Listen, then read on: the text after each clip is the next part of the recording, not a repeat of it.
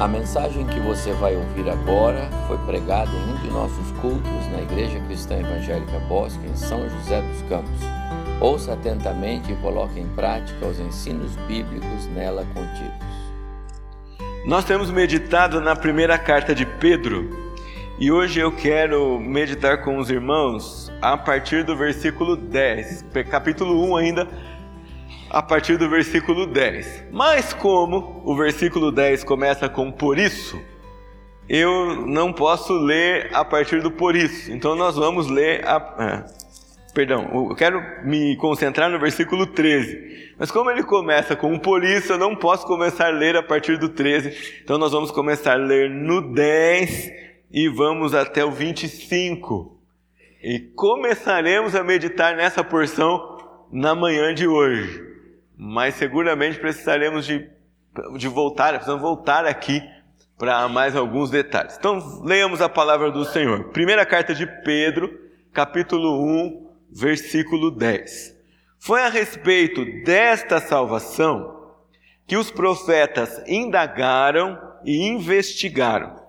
Eles profetizaram a respeito da graça destinada a vocês, investigando qual a ocasião, ou quais as circunstâncias oportunas que eram indicadas pelo Espírito de Cristo que neles estava, ao predizer os sofrimentos que Cristo teria de suportar e as glórias que viriam depois desses sofrimentos.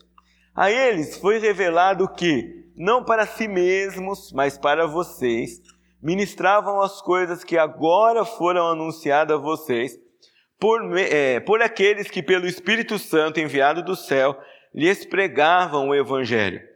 Coisas essas que os anjos desejam contemplar.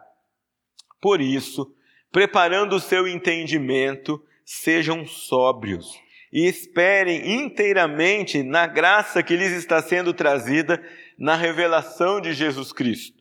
Como filhos obedientes, não vivam conforme as paixões que vocês tinham anteriormente quando ainda estavam na ignorância. Pelo contrário, assim como é santo aquele que o chamou, sejam santos vocês em tudo o que fizerem.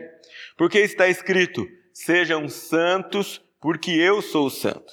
E se vocês invocam como Pai aquele que sem parcialidade julga segundo as obras de cada um, vivam em temor durante o tempo da peregrinação de vocês, sabendo que não foi mediante coisas perecíveis, como prata ou ouro, que vocês foram regenerados da vida inútil que seus pais lhe legaram, mas pelo precioso sangue de Cristo, como de um cordeiro sem defeito e sem mácula.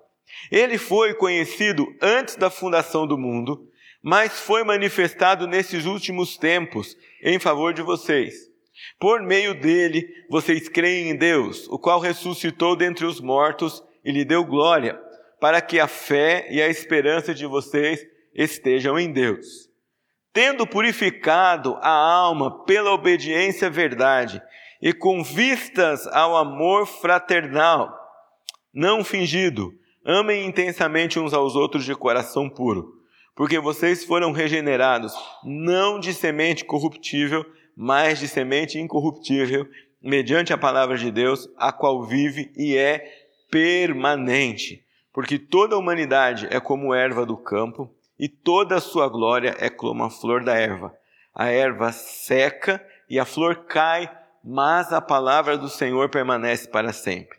Esta é a palavra, é o é, perdão, esta palavra é o evangelho que foi anunciado a vocês. Nos primeiros nove versículos dessa carta, que nós já passamos por ele, Pedro descreve a obra de salvação de várias maneiras. Logo na saudação da sua carta, ele mostra como o Deus Trinitário agiu nessa salvação, tendo Deus Pai planejado, tendo Deus Filho obedecido o plano, e o Deus Espírito, então, que agora atua aplicando toda essa obra planejada e executada por Deus Pai e Deus Filho. Depois, na porção que segue, ele trata que nós fomos salvos e nós estamos aqui num tempo de peregrinação porque o nosso alvo não é esta terra. E ele descreve como é a nossa herança no céu. e faz um contraste dizendo para nós como a nossa vida lá não tem nada a ver com a nossa vida aqui e como a nossa herança lá não está sujeita a nenhuma, nenhum dos ataques pecaminosos que a nossa vida aqui está sujeita, nem a, a sujeira, nem ao envelhecimento, nem ao apodrecimento. Ele trabalha adjetivos que são contra essas três coisas. Pois ele vai dizer para nós também que essa herança futura é garantida pela obra de Cristo no passado que nos regenerou. Então, é, e ele usa um verbo que diz: já foi feito. Embora você e eu ainda não sejamos perfeitos, nós já somos regenerados.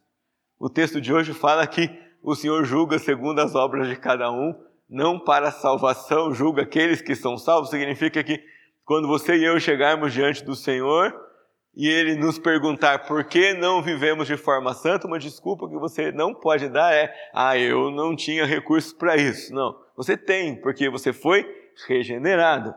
Se você quer viver conforme a sua velha natureza, essa é uma decisão que você toma e a Deus você vai dar conta dela. Porque você tem uma nova natureza dentro de você, você nasceu de novo, você tem possibilidade de dizer não ao pecado e de viver uma vida nova. Então Pedro fala, como nós pregamos na última ocasião, sobre o presente, que essa mesma salvação nos guarda no presente mas nos guarda de tal forma que nenhuma tribulação pode nos separar do amor de Deus. Ao mesmo tempo que Pedro fala que ela nos guarda, ele diz que nós vamos ser assolados por todo tipo de provação. Então, guardar aqui não é dar uma vacina de forma que nós estejamos imunes ao sofrimento. Não, ele fala, vocês são guardados. Ou seja, nada vai tirar vocês do caminho da eternidade, mas vocês vão experimentar provação. E quando ele fala disso, ele diz há um objetivo para essa aprovação, e o objetivo é a glória de Jesus Cristo por meio da purificação da fé de vocês. Então, uma vez que a aprovação refina a nossa fé como ouro, o brilho do ouro não deve dar glórias ao ouro, mas deve refletir a imagem do ourives que molda essa peça de ouro. Ou seja, vão olhar para a sua fé, que peça de ouro bonita, mas quando olharem para a sua fé, vão ver o rosto de Jesus. Esse é o objetivo das provações na nossa vida. Não é a vantagem que a gente tem, não é quanto a gente cresce, não é o que a gente aprende, isso tudo é secundário. Faça o objetivo maior, que é a glória de Jesus. Que as pessoas olhem e falem: Poxa, olha só, aquele fulano ali, ele sofreu um bocado, mas ele permanece fiel no caminho de Cristo. Poxa, olha quanta dor na vida daquele homem, mas ele permanece fiel no caminho de Jesus, ele testemunha de Jesus. Está tudo errado na vida daquele outro, mas ele não desiste de amar e de louvar Jesus por conta disso, e Jesus recebe a glória. Pedro começa no versículo 10 dizendo: Olha, tudo isso que eu estou dizendo para vocês foi a respeito dessa salvação que todo o Antigo Testamento foi escrito, foi por causa dela, foi por causa de Jesus que eles escreveram. E Pedro precisa dizer isso porque ele tá, está tratando com uma igreja que ainda não tem o Novo Testamento. Vocês se lembram que nós já falamos isso por aqui. Eles não tinham todos os 27 livros do Novo Testamento. Talvez tivessem acesso ao Evangelho de Marcos, talvez. Mas o mais certo é que o que eles receberam, receberam aqui, num primeiro momento, é o Antigo Testamento e as cartas de Pedro. A outra coisa importante é que nem todo mundo nessa igreja é judeu. Se fosse uma igreja só de judeus convertidos, eles já saberiam que os profetas tinham falado, pregado, explicado, dito a respeito do Messias e que o Messias era Jesus. Mas essa era uma igreja que não era só de judeus. Então Pedro precisa explicar um pouco mais, até porque daqui para frente ele começa a argumentar sobre santidade, ele começa a argumentar sobre a identidade do povo de Deus, ele começa a tratar sobre a igreja com base em textos proféticos. Nós acabamos de ler aqui no versículo 24 uma citação de Isaías, que é seca essa erva, cai a flor, mas a palavra de Deus permanece para sempre. Então, antes de expandir esse entendimento sobre a salvação, e antes de tocar nos pontos mais específicos dela, ele esclarece para essa igreja: foi a respeito dessa salvação que os profetas falaram. E eles falaram de coisas que eles não poderiam experimentar. Ah, e é curioso porque, um pouquinho para trás, Pedro vai dizer, aqui no capítulo 1, que esses irmãos criam em Jesus mesmo sem ver. obedeciam a Jesus mesmo sem ter testemunhado publicamente ou sem ter testemunhado presencialmente, pessoalmente, todo o ministério de Jesus. E Pedro aqui está no meio das duas experiências. Então, ele tanto conhece tudo que os profetas diziam a respeito de Cristo, ele tanto tinha condições de crer nesse Jesus, porque ele tinha desde pequeno, como bom judeu, é, ouvido todas essas promessas, todas essas profecias, ele tinha sido educado dentro desse mundo, como também Pedro viveu com Jesus três anos. Eu acho que qualquer um de nós aqui trocaria qualquer curso e qualquer acesso a livros ou o mais alto grau de doutorado em Bíblia e Teologia que você possa ter por três anos aos pés de Jesus Cristo. Né? Andando com Ele, vivendo com Ele, aprendendo e vendo. João diz que é, não caberiam em todos os quartos do mundo se fossem registrados tudo aquilo que Jesus fez. Então, o que esses doze homens experimentaram, o que Pedro viu enquanto viveu com Jesus três anos, nós conhecemos uma pequena parte, aquilo que o Espírito de Deus julgou como, as, como parte mais importante ou como registro que deveria ficar para todas as gerações. Mas eles viram muito mais. Eles conheciam muito mais. Eles enxergaram e experimentaram muito mais daquilo que nós podemos conhecer. E nesse primeiro parágrafo aqui, de 10 a 12, Pedro então trata de dois grupos que não estão envolvidos na pregação do Evangelho diretamente, mas que se alegraram por participar dele, dessa pregação, ou do anúncio desse Evangelho de forma indireta, e o primeiro deles são os profetas. Nós podíamos é, ficar aqui um bom tempo investigando as profecias que descrevem tão bem a os sofrimentos de Jesus, as glórias que ele deveria suportar eh, diante desse sofrimento. Mas eu queria citar para vocês apenas Isaías, porque ele é considerado o profeta por excelência, né, messiânico e a respeito de salvação. É, e o livro de Isaías é muito curioso, porque ele tem 66 capítulos. Quantos livros tem a Bíblia? 66 livros. Quantos livros tem o Antigo Testamento? 39. Os primeiros 39 capítulos de Isaías falam mais de juízos, são mais advertências, são é, indicações um pouco mais é, de repreensão e de correção. Os 27 outros capítulos tratam de consolo e de salvação. Curiosamente, um pouco o perfil do que os dois testamentos apresentam para nós. Isaías é o profeta que mais, mais vai tratar a respeito de salvação.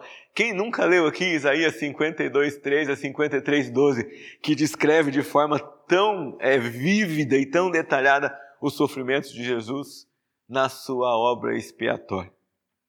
Quantos de nós já não lemos também Isaías 40, que fala sobre a consolação? O que dizer de Isaías 60 para frente, que ainda trata de experiências que nem nós tivemos, que nós ainda estamos esperando? É, parte desse cumprimento do que Isaías pregou lá 700 anos antes de Cristo. Pedro, quando vai dizendo dessas coisas aqui, ele deve ter em mente muitos desses profetas, inclusive o preço que eles pagaram. A gente gosta de falar de Isaías e a gente vibra com ele, mas a gente precisa lembrar do alto preço que ele pagou como profeta. Quando Deus chama Isaías, ele diz: Eu não consigo, eu sou incapaz. Deus fala: Peraí, que eu dou um jeito. Serafim, vem, purifica sua boca com mantenais. Mas o que vem depois do que Isaías diz: Eis-me aqui, envia-me a mim. Talvez é uma palavra que muitos de nós recuaríamos diante dela, porque ele diz assim para Isaías: Isaías, você vai falar e o povo não vai ouvir. Já pensou que sucesso do ministério de Isaías é que ninguém ouvisse? Porque se alguém ouvisse, alguma coisa não estava certa. Porque Deus disse: você vai pregar e ninguém vai ouvir. Pode imaginar o que é isso? Você diz assim: olha, você tem que ensinar a palavra. E você vai estar tá fazendo o certo, confie em mim. O certo é isso, você vai ensinar tudo o que você precisa ensinar. Mas ninguém vai crer.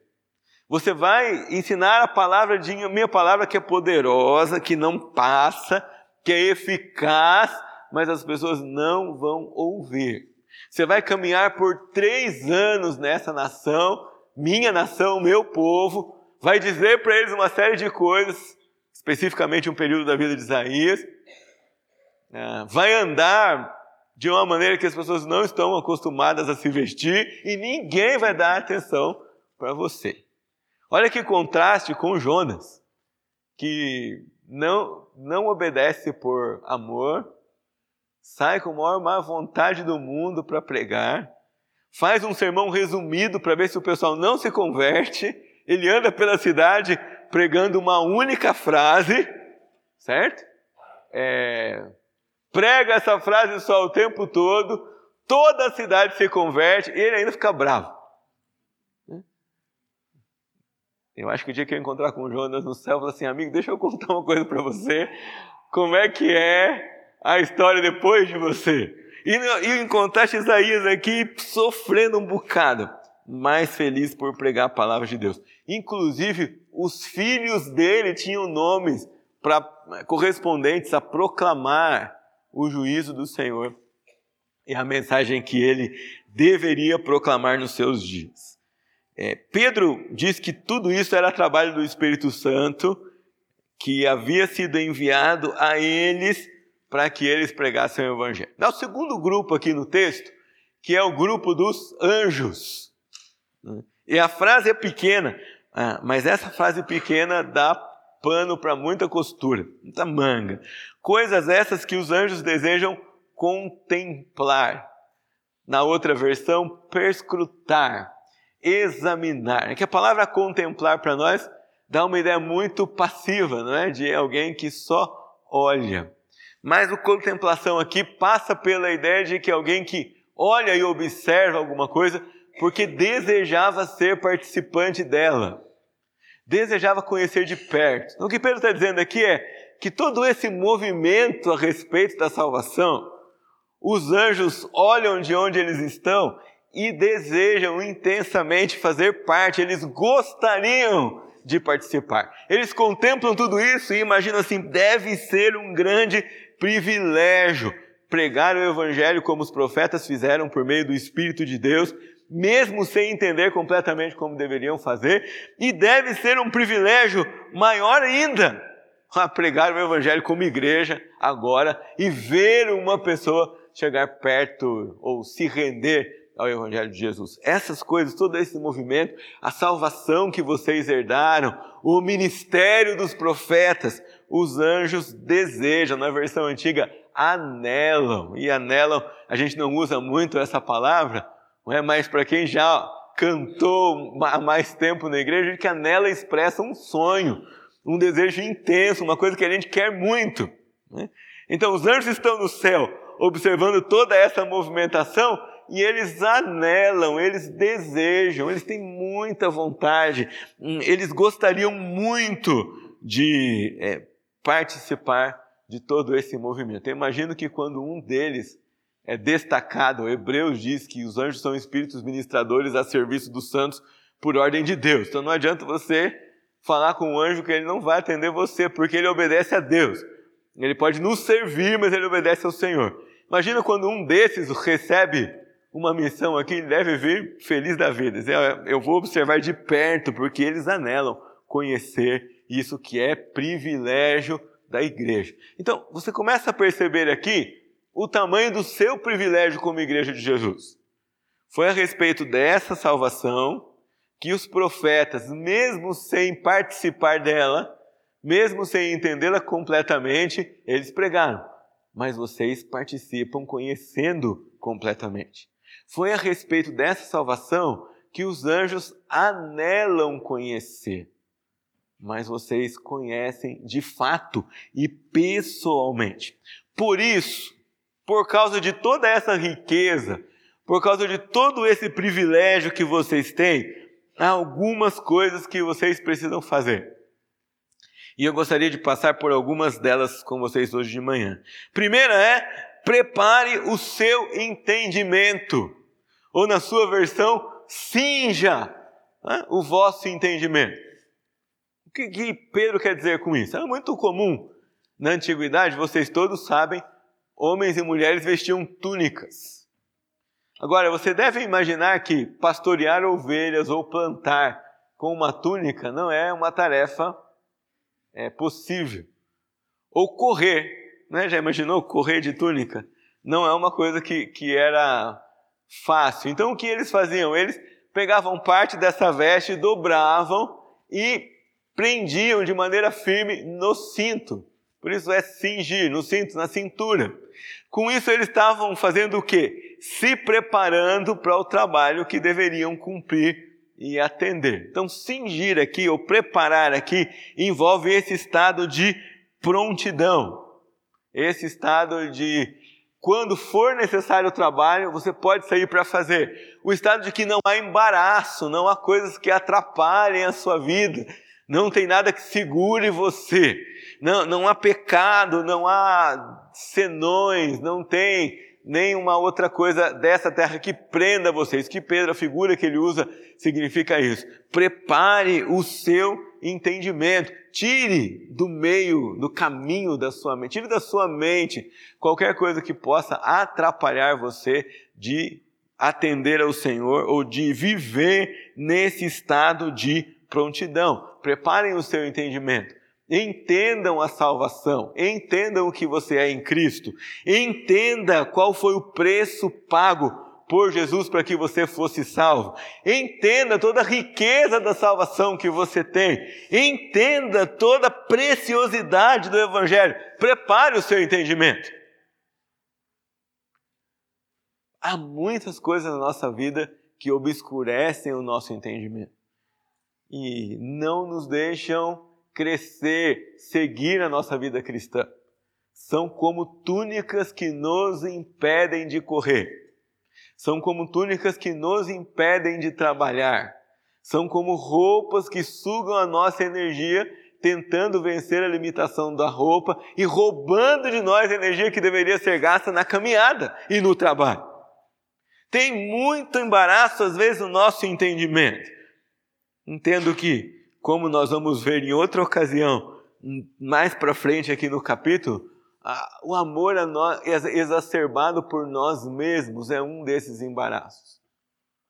Há muita conta da própria vida, ou o cuidado exagerado com as coisas que são nossas, em detrimento das coisas que são de Deus, é outro embaraço. As preocupações excessivas com as nossas vontades, com os nossos desejos e o nosso querer é um embaraço. Uma energia enorme que às vezes nós de, é, empreendemos ou usamos para fazer com que as coisas saiam exatamente quando nós queremos, sem mesmo pensar se esse nosso querer está alinhado com o querer de Deus. É um desses embaraços. Então, cingir o entendimento é tirar da mente qualquer dessas coisas que minem de nós a visão sobre a preciosidade da salvação que o Senhor nos deu, sobre a preciosidade do Evangelho e sobre o lugar que ele deveria ocupar na nossa vida. Hoje, quando nós vamos participar da, da mesa do Senhor, é isso que deve pulsar no nosso coração. É isso que deve trazer alegria para nós. Em tese, é isso que deve alegar a nossa vida. Muito mais do que outras coisas que nos trazem alegria. Se teve conquistas pessoais, amém e comemore isso. Agradeça a Deus por isso. Mas nenhuma conquista nossa pode nos dar maior alegria do que o Evangelho. Você cumpriu uma missão que lhe foi dada, isso mesmo, cristão por testemunho precisa cumprir as missões que lhe são dadas. Mas isso não deve trazer para você maior alegria do que ser participante da salvação de Jesus e pelo evangelho que alcançou a sua vida. Preparem o seu entendimento. Diz Pedro ainda: sejam sóbrios. E sobriedade aqui tem a conotação de controle e de consciência. E Paulo também trabalha essa ideia em Efésios capítulo 5, quando ele diz assim: é, E não vos embriagueis com vinho, mas enchei-vos do Espírito no qual há, não há dissolução. A nova versão atualizada corrigiu essa tradução, porque o verbo deixar aqui, ele é passivo. Então é, é não vos embriagueis com vinho no qual há dissolução, mas deixem que o Espírito de Deus enche vocês Deixem que o Espírito de Deus controle vocês. Há um claro contraste aqui. Na religião romana, as pessoas adoravam o Deus do vinho e bebiam vinho para se embriagar. Quando se embriagavam, perdiam o controle de si mesmos, e isso significava que o Deus deles os controlava. O cristianismo tinha uma ideia completamente oposta a essa religião romana. Você não demonstra que Deus controla você porque você perde completamente o controle e faz qualquer coisa que seja. Pelo contrário, você demonstra que o seu Deus controla você, demonstrando a, ao povo que observa o seu testemunho sobriedade. Paulo usa a palavra para Timóteo também como moderação e são basicamente o mesmo conceito aqui no Novo Testamento.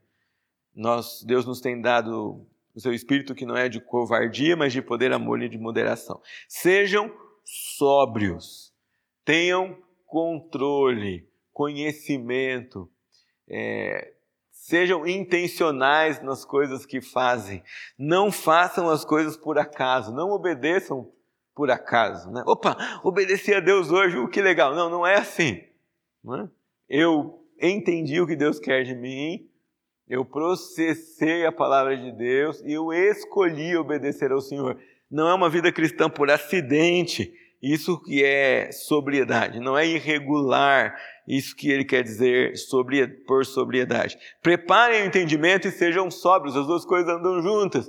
Só quem é sóbrio consegue dominar o seu entendimento, só quem domina o seu entendimento consegue mostrar sobriedade. E esperem inteiramente na graça que lhes está sendo trazida na revelação de Jesus Cristo. Esperem inteiramente traz para nós a ideia de dependência. Esperem com integridade, esperem todo o tempo nessa graça que está sendo trazida a nós. Novamente, Pedro vai nos remeter aqui ao futuro. E quando ele nos remete ao futuro, ele traz uma lembrança que ele fez no capítulo 1, que ele menciona um pouquinho mais para frente, que aqui nessa terra nós somos apenas peregrinos daqui a pouco chega a eternidade. Aqui nós somos forasteiros, nós não somos daqui. As coisas daqui não nos interessam mais que a coisa da nossa pátria. Ah, os sonhos daqui não nos dominam mais que as coisas da nossa pátria. Os desejos daqui não nos dominam mais que as coisas da nossa pátria. Se dominam, nós vamos ver agora, nos próximos minutinhos, é porque tem alguma coisa que não está bem. E eu vou só mencionar, mas nós voltamos aqui depois. Ele vai dizer assim, capítulo 14: Como filhos obedientes, não vivam conforme as paixões que vocês tinham anteriormente, quando ainda estavam na ignorância. Pelo contrário, assim como é santo aquele que o chamou, sejam santos vocês também em tudo o que fizerem, porque está escrito: sejam santos, porque eu sou santo. Eu quero, numa próxima oportunidade, trabalhar isso de maneira mais demorada, mas não posso deixar de mencionar para vocês, porque a ideia da ceia do Senhor é exatamente nos conduzir a esse estado de abandonar aquilo que não agrada a Deus e nos concentrar naquilo que agrada ao Senhor.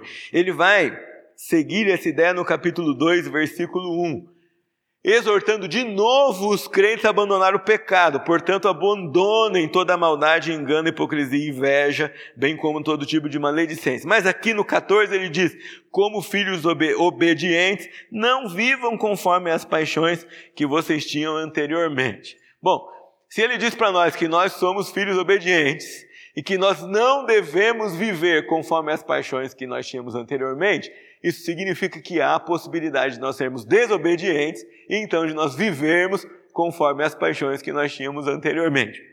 Pedro aqui de novo chama a atenção da igreja e nossa para essa questão de identidade. Nós somos peregrinos aqui, então as coisas daqui não nos pertencem mais. Pertenciam a nós anteriormente. Não fazem mais parte da nossa vida. Se nós nos entregamos a elas, nós somos então filhos desobedientes. Ele vai dizer: você deve mirar no Senhor e pensar quem Ele é. Ele é santo.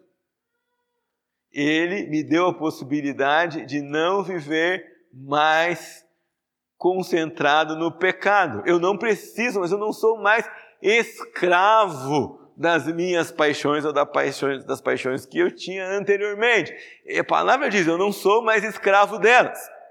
Portanto, eu posso escolher ser filho obediente e eu posso escolher ser santo. Ele diz: sejam santos vocês também em tudo o que fizerem. O verbo grego aqui é uma ação progressiva. É como se ele dissesse: vocês devem insistentemente ser santos todos os dias na sua vida. Porque as paixões que vocês tinham anteriormente vai assolar o coração de vocês.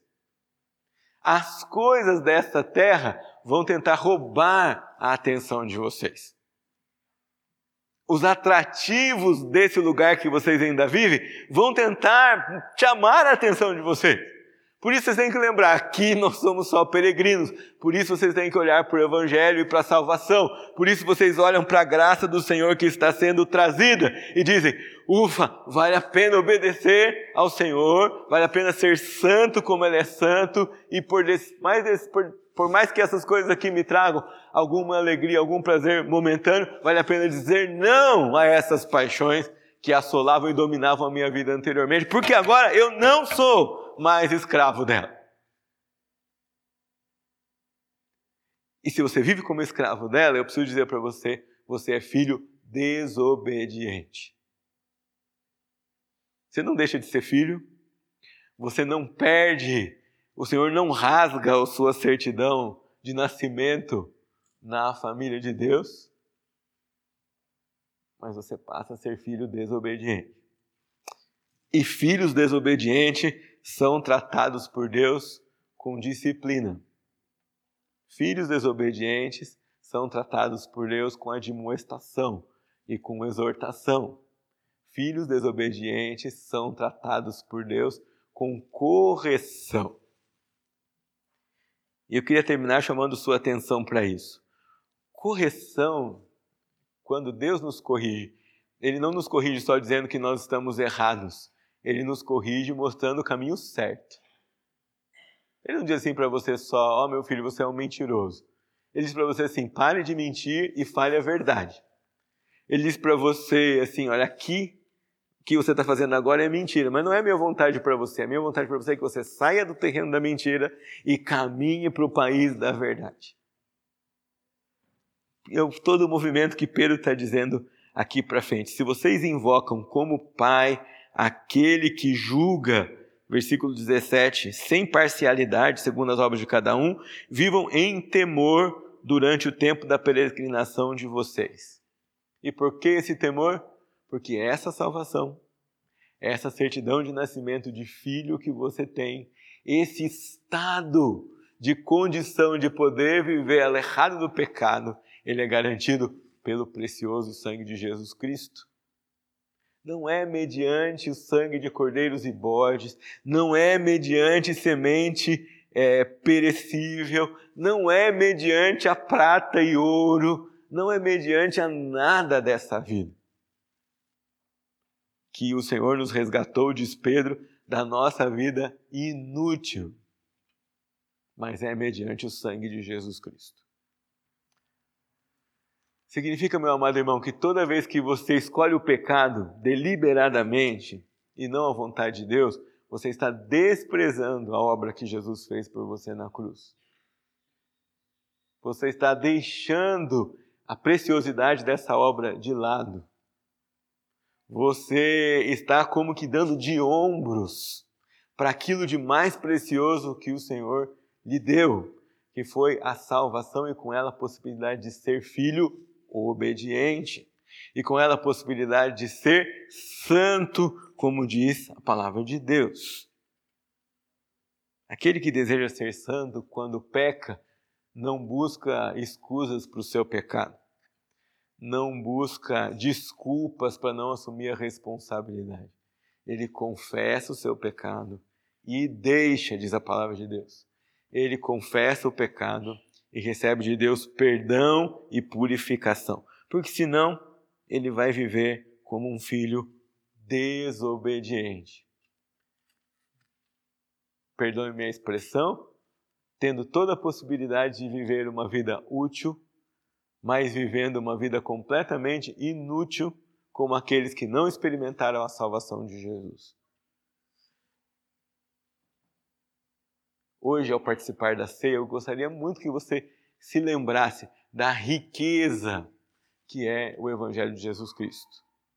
Da riqueza que é a salvação, que o sangue, que a dor de Jesus, que a morte e a ressurreição dele na cruz trouxeram como possibilidade para você. Não foi de semente corruptível, não foi arquitetação humana, não foi prata, não foi ouro não foi qualquer ritual religioso do Antigo Testamento, mas foi o sangue precioso de Jesus Cristo como cordeiro sem defeito e sem mácula.